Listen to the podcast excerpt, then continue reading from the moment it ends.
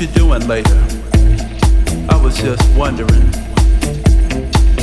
how'd you like to sit on my face? Oh, that's funny to you. I'm not joking, I'm serious. How would you like to sit on my face? Oh, it's a pleasure, like something never experienced before. It's definitely stimulating. So, what you think? You're not for sure. Really? Well, what is it to think about? Can't you imagine just sitting?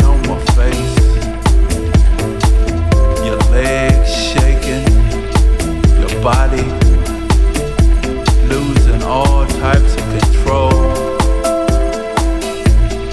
And soon you'll reach the climax, and then you'll want to relax. I guess that's up to you.